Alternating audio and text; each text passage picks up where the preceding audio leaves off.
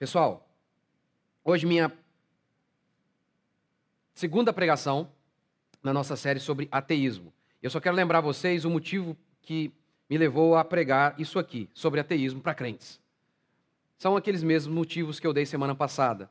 Fortalecer a sua fé, para que você também saiba dar resposta aos ímpios quando perguntarem por que você crê no que crê, como diz Pedro, dar razão da esperança que é em nós mas também para você responder a Satanás quando, as, quando ele vier com suas investidas contra a sua fé, para você poder falar como Paulo: Eu sei em quem tenho crido.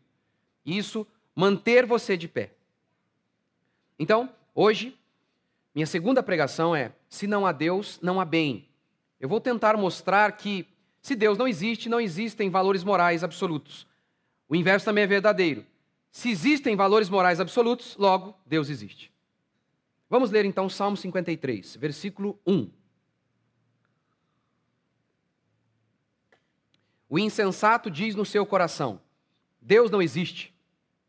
Todos se corrompem e praticam abominações. A consequência lógica da primeira afirmação de que Deus não existe é, obviamente, a ausência de valores morais absolutos. Se Deus não existe, não existe certo ou errado. A consequência da crença na ausência de Deus, porque assim é fé, o ateísmo é fé e é muita fé. A consequência da crença na ausência de Deus é inevitavelmente a corrupção. Richard Dawkins disse: ateu, no final não há nenhum propósito, nenhum mal ou bem, porque Deus não existe.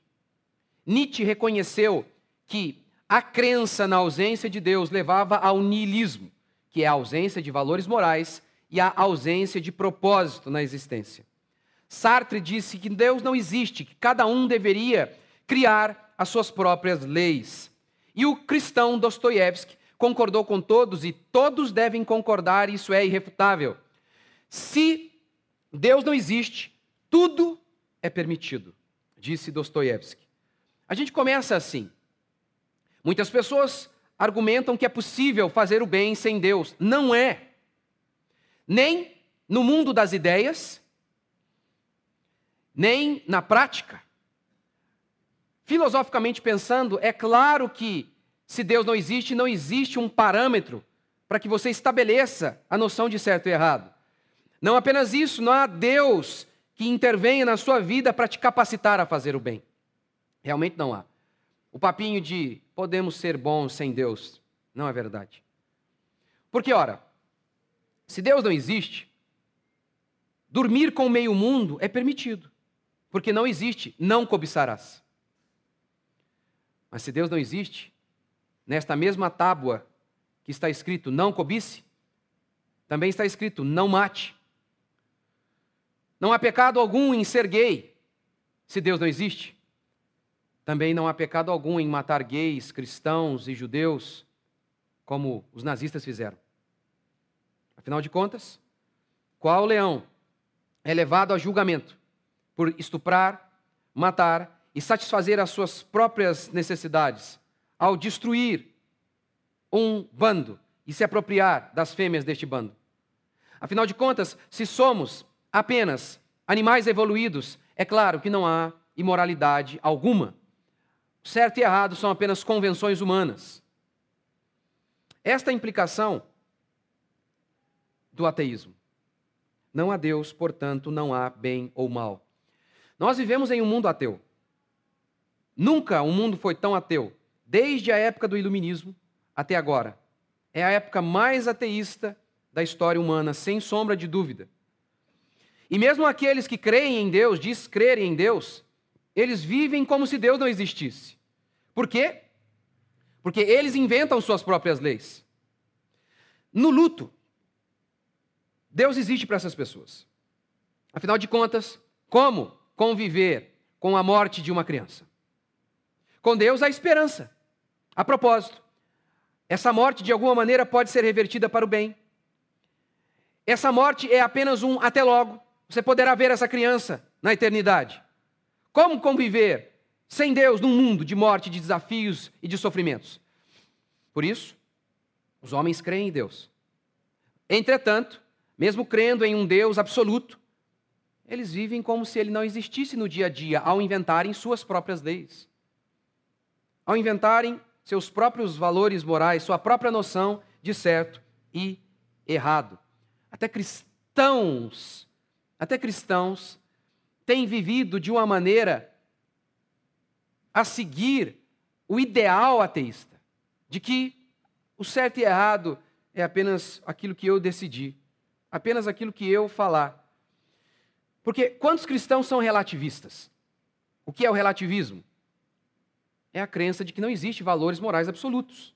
Por exemplo, eu creio que pisar na grama é errado. Ou vou dar um exemplo mais simples, que eu sempre dou esse. Casamento é entre um homem e uma mulher até que a morte separe. Tudo que passa disso é imoral.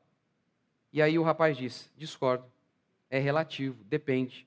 O casamento pode ser entre um homem e uma mulher, pode ser entre um homem e um outro homem, pode ser entre um homem e várias mulheres, pode ser entre um homem e uma criança, como no, em países do Oriente Médio. É relativo, não existe um padrão moral absoluto. Cristãos, cristãos seguem essa premissa ateísta. Por quê? Ora, no ateísmo é normal, então, se crer em relativismo. Não existem valores morais absolutos, então a minha verdade, como dizem eles, eu tenho a minha verdade, você tem a sua. Eu digo que a grama é verde, você diz que ela é rosa e no final está todo mundo certo. Claro que se Deus não existe, não existem valores, não, existem, não existe nada absoluto. Normal. Normal que ímpios, que ateus creiam assim, mas crentes? Sim, creem. O não julgueis dos crentes, que é diferente do não julgueis de Jesus, é relativismo. Relativismo puro. Um pastor diz, ah, isso é o certo. Ele, e o como muitos crentes respondem hoje? Arrogante, quem é você para falar o que é certo e o que é errado? Você está pregando isso aí, mas o outro pastor prega o oposto e está todo mundo certo e vamos nos amar. Até cristãos vivendo como se fossem ateus. Se Deus não existe, somos bichos e só existe uma lei, a lei da sobrevivência, a lei da satisfação de meus instintos, onde sobrevive o mais forte. Se Deus não existe, não existe certo ou errado. A questão é que existe certo e errado. E essa é a premissa. Se Deus não existe, não existe certo e errado. O inverso é verdadeiro. Se existe certo ou errado, Deus existe. E é sobre isso que eu quero falar hoje. Primeiro, se Deus não existe, viva para os seus prazeres. No mundo sem Deus, onde tudo é relativo, o único absoluto é: devo ser feliz, custe o que custar. Este é o único absoluto. E você pode notar isso facilmente na mentalidade do homem moderno. Qual hoje é causa inquestionável para o homem moderno? Motivo sólido e legal para se divorciar. Como o homem moderno encara o divórcio? Assim eu não me sinto mais feliz com você. Quer ver? Você está lá assistindo filminho de Hollywood. A mulher está casada e tem três filhos. O cara não é um marido muito bom, não, mas ele é um bom pai. Mas não dá muita atenção para a mulher e tal. E aí ela encontra um galã no trabalho. E o cara é muito atencioso. Ele é, ele é espetacular. Fantástico. E aí você está lá assistindo o filme torcendo pelo divórcio. Separa, separa. Por quê? O valor moral absoluto desta geração é: se me faz feliz, é permitido. Mesmo ao custo de crianças para trás que ficarão destruídas. Não existe Deus, se não existe Deus, o ideal de amor que é pautado pelo sacrifício pelo próximo, ele desaparece por completo, por completo. Viva o momento. Se Deus não existe, este é o parâmetro mais racional que devemos seguir. Viva o momento. Em latim, carpe diem. No dialeto africano, e você deve conhecer. Hakuna Matata. Lembra? É mesmo, eles, no filminho Rei Leão, né? que tem gente que diz que é do diabo. Do diabo é quem diz um negócio desse. Gente, os crentes, é, é de uma burrice. É de uma burrice. Tanta burrice que eles falam. De um monte de coisa boa que é produzida aí. Tudo é demônio. Tudo é demônio, tudo é demônio. Menos a língua grande deles, né? Tudo eles vê demônio. Impressionante. Impressionante. Ai, que raiva. Vamos fazer um, acho um vídeo disso aí, né? Lembra do Rei Leão? Ah, ele perdeu seu pai, ele acredita que ele foi enganado e acredita que a culpa é, é dele.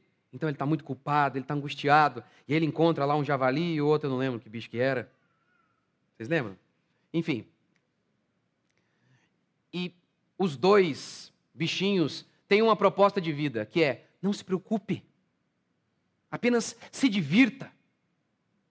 Apenas se divirta. Curto momento. Vamos viver sem preocupações alguma. Apenas preocupados com a satisfação de nossos instintos mais primitivos. E assim a nossa culpa, mazelas e angústias desaparecerão. Uma tradução mais clara disso é quando o cara diz que vai beber para apagar as mágoas, para afogar as mágoas. Carpe diem em latim, Hakuna Matata em um dialeto africano e em português, vida louca. Vida louca. É o famoso sextou.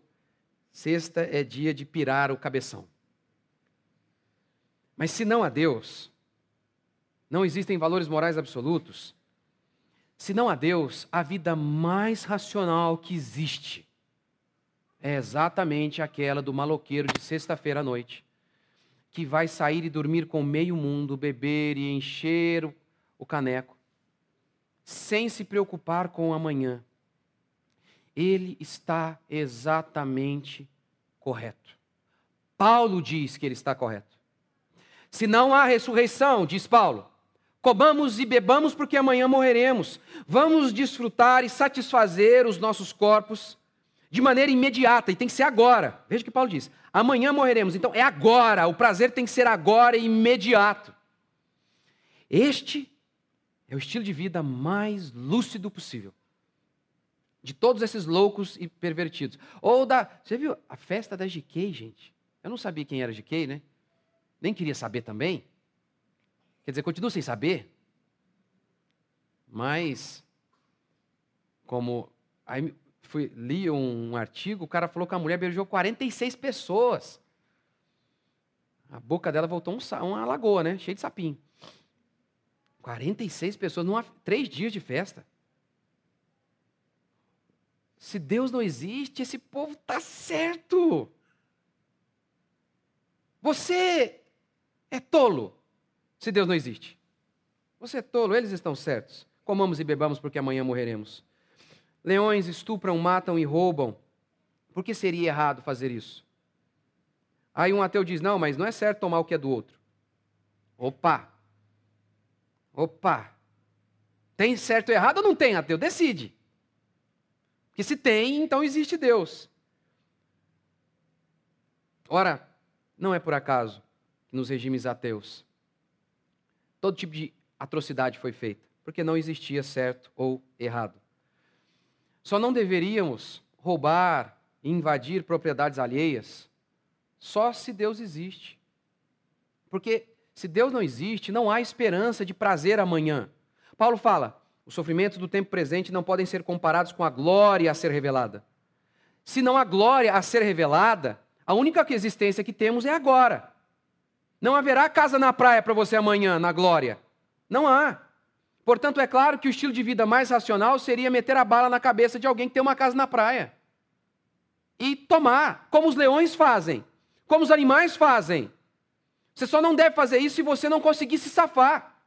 Do contrário, você vendo que há possibilidade de fazer algo errado, sem que você seja punido, porque a punição é ruim, você vai sofrer, você vai ficar limitado. Então, se você puder fazer algo sem que seja punido, faça.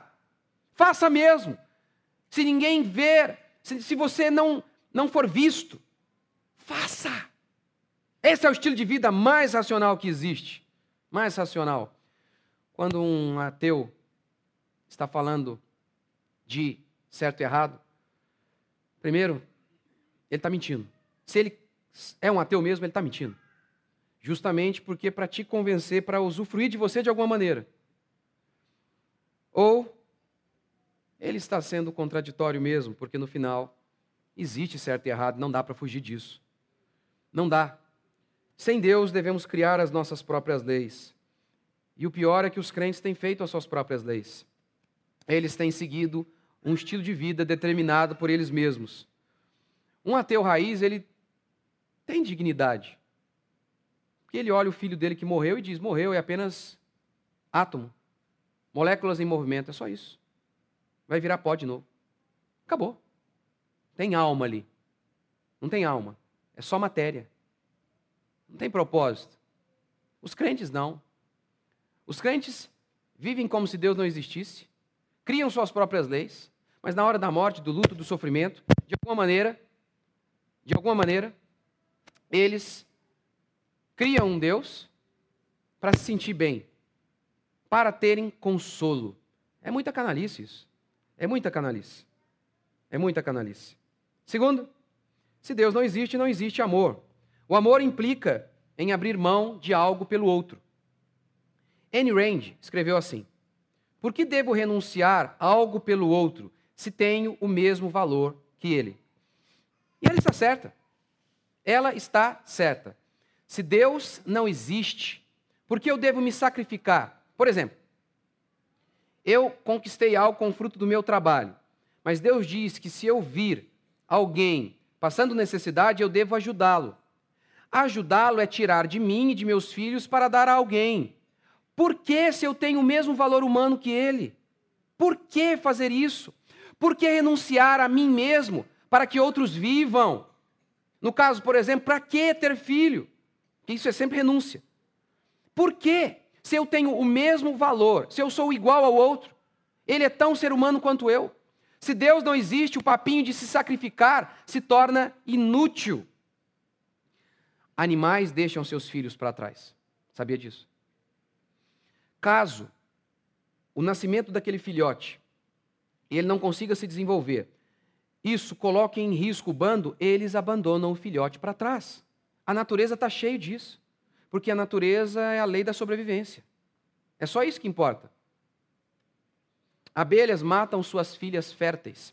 Darwin disse: se fôssemos criados como abelhas em uma colmeia, acharíamos que era dever sagrado matar irmãos e mães, irmãos e mães lutariam, faltou a vírgula ali, matar irmãos, vírgula, e mães lutariam para matar suas filhas férteis. E ninguém pensaria em interferir. Não é por acaso que as ideias de Hitler foram inspiradas em muito em Darwin. Darwin pregava a ideia da seleção natural, que os mais fortes sobrevivem. Hitler falou: é isso. Os fracos devem morrer para o bem do todo. E ele então tinha sua política eugenista matando judeus porque ele acreditava que eles eram de uma raça inferior. Mas é claro, se Deus não existe, é claro que isso é louvável. Por isso eles fizeram. Por isso eles fizeram o que fizeram. Ora, o elevado número de abortos, o elevado número de divórcios, tem tudo a ver com uma perspectiva ateísta de nosso mundo atual. Porque família não combina com o dogma ateísta. O único valor moral absoluto que eu sigo é: se me faz feliz, é correto. Se eu estou feliz, é isso que importa. Esse é o único valor absoluto de um ateu. Família não combina com isso. Família não combina com o meu prazer. Família é se sacrificar mutuamente o tempo todo. O tempo todo. Não dá mesmo. Não é por acaso que os movimentos feministas pautados por pessoas que não criam em Deus, como Alessandra Kolontai, é claro que esse povo queria a destruição da família. Alessandra Kolontai, ela disse o seguinte: olha, no mundo ideal não haverá mais família. Haverá escolas, creches, restaurantes coletivos, lavanderias coletivas, e aí então, disse ela, você não verá mais a mãe oprimida com um bebê no colo. Realmente, há uma alegria em meio ao sacrifício de ser mãe, de ser pai. Mas realmente há um sacrifício. Há um sacrifício. Por isso, feministas que não criam em Deus queriam a extinção da família. A família é limitadora. A família é limitadora. Amar é sofrer, diz 1 Coríntios 13. O amor tudo sofre. Os regimes ateus foram os mais monstruosos, não por acaso. Você já deve ter ouvido várias e várias vezes das mortes ocasionadas pela religião, em nome de Deus. Este é um argumento que muitos utilizam, inclusive, para dizer: não sou crente porque, veja, veja que esse papo de que a religião nos torna mais moral é mentira. Em nome de Deus, muitos mataram. É inegável. Em nome de Deus, muitos mataram. Mas é inegável que, em nome de, do ateísmo, muito mais gente morreu. A quantidade de gente que os regimes ateus mataram é infinitamente maior do que a quantidade de gente que os religiosos mataram. O que os religiosos fizeram é um pingo no mar de sangue dos regimes ateus. Só no século passado, os regimes totalitários ateus mataram milhões, só o comunismo matou mais de 100 milhões de pessoas no século passado. A Revolução Francesa matou em um ano mais do que a Inquisição Espanhola, em décadas. Em um ano. Você consegue imaginar algo pior do que as duas grandes guerras? Do que todas as catástrofes naturais do século passado? Do que guerras passadas? Tem nome: comunismo movimento ateu que matou mais de 100 milhões de pessoas. O nazismo também, outro regime ateu. Tem um filme chamado A Lista de Schindler, baseado em fatos reais. Está lá os judeus do campo de concentração. E o soldado nazista brincando de tiro ao alvo com os judeus. Claro, se eles são apenas átomos, apenas matéria em movimento, não existe não matarás. Um dos cientistas mais famosos cientistas dos nazistas foi Joseph Mengele. Ele enviou para a morte mais de 400, 400 mil pessoas. Os vivos, antes de matá-las, ele enviava para o zoológico, que eram barracões em que ele fazia seus experimentos. Ele dissecava anões vivos, amputava pernas e braços de crianças para tentar, sem sucesso, regenerá-los. Jogava os prisioneiros em água fervente para ver o quanto suportavam. Ele tinha tara, excitação por gêmeos. Ele injetava tinta nos olhos dos gêmeos para ver se mudava de cor. Tirava órgãos de crianças ainda vivas para ver se sobreviveriam. Ele também colocou um esparadrapo, alguma coisa nesse sentido, no bico do seio de uma mulher e deixou o bebê ali do lado para ver quanto tempo o bebê sobreviveria sem mamar. Joseph Mengele. Nos campos de concentração não havia dez mandamentos. Não havia. Por que ficamos. Mas aí que está a questão. Por que ficamos horrorizados com o nazismo? Por que ficamos horrorizados com a pedofilia? Porque, mesmo ateus que falaram que não existe certo e errado, logo em seguida afirmaram que certas coisas eram erradas. Como, por exemplo, Dawkins. Ele disse que não existe mal, mas ele afirmou que ele era contra abusos contra homossexuais. Sartre disse que cada um deveria criar as suas próprias leis. Entretanto, ele disse que o nazismo era errado. Pô, gente, tem certo ou errado ou não tem? Por que ficamos indignados com todas essas coisas? Porque existe certo e errado.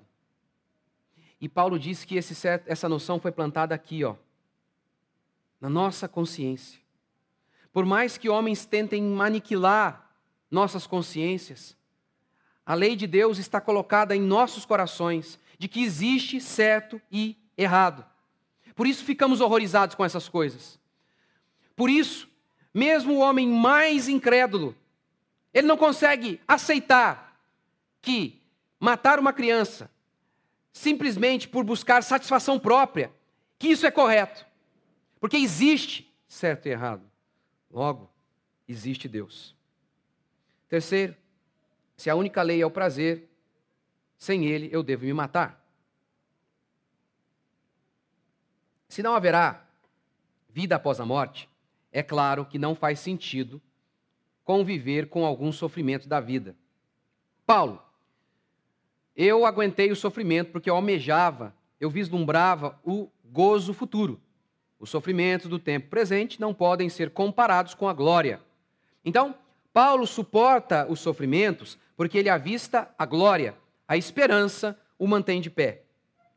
Mas para o ateu não há futuro. Para o ateu não há amanhã. Ele deve buscar o sofrimento o mais rápido possível. Nesse sentido, é claro que sem Deus, o suicídio é um caminho extremamente racional. Albert Camus, no seu livro O Mito de Sísifo, ele pergunta, ele diz: "A única pergunta que realmente importa é sobre suicídio". E para ele, isso está associado com Deus. Se Deus não existe, por que eu não me mato? Porque não há propósito na existência. E aí ele vai dar os seus argumentos para dizer: não, Deus não existe, mas não se mate, não. Por que ele vai desenvolver os seus argumentos nessa, nesse caminho? Porque ele sabe que se Deus não existe, o suicídio se torna um caminho extremamente atrativo. E não apenas isso, extremamente racional. Extremamente racional. Uma das filhas de Karl Marx, em torno de 60 e poucos anos, cometeu suicídio por isso. Porque viu que chegava a fase, uma fase da vida que a vida se tornava mais limitadora. Sabe? E então ela viu, agora a vida é muito sofrida. Não há propósito nisso. Pum, se matou. Só por isso. O que os historiadores contam é que ela saiu, ela e seu marido, saíram para tomar café, passear, chegaram em casa, pum, se mataram. Simples assim. Só por isso. A vida agora vai ser sofrida, não vale a pena viver. Não é por acaso que no mundo materialista em que nos encontramos, o suicídio seja a segunda causa de morte. Você não pode brincar de incrédulo e de ateu sem que isso, mais cedo ou mais tarde, termine com a bala na cabeça. Quarto e último princípio. O ateísmo é uma ilusão para pecar sem sentir culpa. Faltou ali o quarto princípio, mas o ateísmo é uma ilusão para pecar sem sentir culpa. Stephen Hawking disse o seguinte: Deus é um conto de fadas para quem tem medo do escuro. Deus é um conto de fadas para quem tem medo do escuro. O mundo é muito cruel. O mundo está em trevas. O mundo tem muito sofrimento. Não podendo sobreviver diante dessa pressão, o homem inventa a ilusão de Deus para conferir propósito a si mesmo e aí conseguir suportar existir neste mundo caótico. Esta é a tese de Stephen Hawking. Ora, sem Deus, viveríamos atormentados, diz Stephen Hawking. Seu filho morre, como é que você lida com isso? Um sofrimento que não tem cura, não tem como resolver aqui nesta vida, alguma limitação, uma doença, certas coisas que você não poderá fazer nunca mais, que não tem cura. Como viver diante disso? Ora, o crente ele olha essas limitações, esses sofrimentos como algo que vai cooperar para o bem dele. Então ele aguenta, ele tem propósito. Por ter Deus, há propósito na vida dele. Tipo José, lembra José? José foi entregue por seus irmãos. Ele foi abandonado por seus irmãos. Seus irmãos o venderam para o Egito como escravo. E aí então um dia José, justamente por conta disso, por conta de ter ido para o Egito, se torna um homem poderoso e salva sua família. Tá vendo? Se tem Deus, tem propósito. Até o sofrimento mais terrível, o abandono em casa, de alguma maneira tem propósito. Deus usa os sofrimentos e as dores mais profundas para o bem do seu povo, de alguma maneira miraculosa. Isso porque tem Deus. Mas se Deus não existe, seu pai foi embora, seu marido foi embora, você deu azar, é só isso. Acabou. Não tem nada que vai reverter para o seu bem amanhã. Então Stephen Hawking diz: está vendo? É por isso que vocês inventaram Deus. Para que a sua vida seja mais amena. Eita! Ok. John Lennox respondeu assim: Ateísmo é um conto de fadas para quem tem medo da luz. Porque Stephen Hawking está argumentando que criamos Deus por conta do tormento da vida. John Lennox então responde: Você tentou matar Deus por conta do tormento dos seus pecados. Como assim? Porque se Deus existe, pense nisso. Se subo aos céus, lá estás. Se faço a minha cama no mais profundo abismo, lá estás também. Se tomo as asas da alvorada e me detém nos confins dos mares, ainda lá me haverá de guiar a tua mão. Se eu digo as trevas com efeito me encobrirão, e a noite ao redor de mim se fará noite, até as próprias trevas não te serão escuras. As trevas e a luz são a mesma coisa. Não tem como fugir de Deus, Ele está em todos os lugares e até no escuro Ele está. Essa é a crença em Deus. Deus é poderoso, onisciente e onipresente. Veja que tormento é isso para um pecador. Veja o tormento. Você se levanta de manhã e diz: Hoje, Hoje eu vou dormir com meio mundo. E aí você tem os seus pais que são contrários a isso. Mas você se levanta e vai longe. Toma as asas da alvorada ou do avião e vai longe. Mas você chega lá, se você crê em Deus, Deus chegou primeiro, dizendo: não pode, é errado, é imoral, não pode. Pense nisso. Você está na lama e você ama a lama. Se Deus existe, Deus o tempo inteiro fica dizendo para você: seu podre, seu sujo. Sim, é assim que Deus diz. Os pastores modernos não dizem assim, mas é assim que Deus diz: cobra. Porque tem que despertar o pecador que está dormindo. É necessário fazer isso. Não dá para ficar na lama com alguém gritando na minha cabeça, seu podre. Não dá. É muito terrível, é um tormento. Por isso, ateísmo é um conto de fadas para quem tem medo da luz. Paz para ter paz diante dos sofrimentos, você cria a ilusão de Deus, diz os ateus. Para ter paz diante de seus pecados, você cria a ilusão do ateísmo. Respondemos. Se Deus está morto, o homem também está morto. Se Deus não existe, não existe nada. Não existe verdade, não existe amor. Mas agora eu quero terminar assim. Pense assim. Pense assim. Seu filho está morrendo. Está se afogando. E pense que fosse possível, numa fração de segundos, você tivesse um, uma mente robótica e pudesse calcular as probabilidades de salvar o seu filho. Eu pergunto a você: se você tivesse a certeza absoluta de que não há chance alguma de salvar o seu filho, se você pular, ainda há o risco de que você morra, o que você faria? Bichos calculam imediatamente e fogem, e deixam o animalzinho morrendo. Por que eu e você fazemos diferente? Por que eu e você pulamos, mesmo na certeza de que não haverá esperança de salvação? Por que nós descemos? Será que é apenas instinto? Ou será que há uma noção de certo e errado, que começa com um amor que deve se sacrificar pelo outro? Será que é isso que existe dentro de nós, isso que nos move? Instintos ou consciência colocada em Deus, de um Deus que se sacrificou e também nos chama a se sacrificar pelo próximo? O que será? O que será que nos move? Se Deus não existe, faça o que quiser de sua vida. Não existe valores morais absolutos. Mas eles existem. Eles estão aí na sua consciência. E é por isso que Deus está sentado no trono. E é por isso que nós estamos de pé. Vamos orar. Eu quero orar com você, aí mesmo sentado, se lembrando do Salmo 139. Eu vou ler o Salmo 139, e o Salmo 139 vai na perspectiva totalmente oposta do ateísmo. Senhor, tu me sondas e me conheces. Sabes quando me assento e quando me levanto. De longe penetras os meus pensamentos. Esquadrinhas o meu andar e o meu deitar, e conheces todos os meus caminhos. Ainda a palavra não me chegou à língua, e tu, Senhor, já a conheces toda. Tu me cercas por trás e por diante, e sobre mim pões a mão. Tal conhecimento é maravilhoso demais para mim. É sobremodo elevado, não o posso atingir. Para onde me ausentarei do teu espírito? Para onde fugirei da tua face? Se subo aos céus, lá estás. Se faço a minha cama no mais profundo abismo, lá estás também. Se tomo as asas da alvorada e me detenho nos confins dos mares, ainda lá me haverá de guiar a tua mão, a tua destra me susterá. Se eu digo, as trevas com efeito me encobrirão e a luz ao redor de mim se fará noite.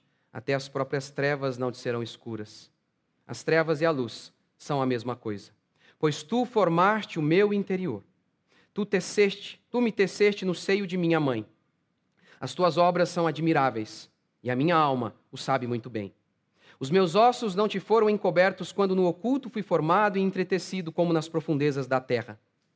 Os teus olhos me viram substância ainda informe e no teu livro foram escritos e determinados cada um de meus dias, quando nenhum deles havia ainda. Cada um deles escrito e determinado. Quando nenhum deles havia ainda. Senhor Deus e Pai, estamos aqui mais uma vez para adorar o Teu santo nome, para bendizer o Senhor. Somos pecadores, malignos, frágeis, carentes da graça do Senhor. Pai, aqueles que entraram aqui hoje, incrédulos, vacilantes, possam ser fortalecidos. Aqueles que estiverem nos ouvindo em algum lugar deste mundo, ó Pai, toca-os, quebranta-os, em nome de Jesus. Que a graça do Senhor os invada. Que o Espírito Santo, este que nós não podemos fugir, ó oh, Pai, alcance cada uma dessas pessoas. Porque, Senhor, nós sabemos, o Senhor existe. O Senhor é mais real que este ar que respiramos. Por isso, confessamos os nossos pecados e confessamos também: só o Senhor é Deus. Nosso Senhor absoluto, soberano sobre tudo e sobre todos. Amém. Vamos ficar de pé?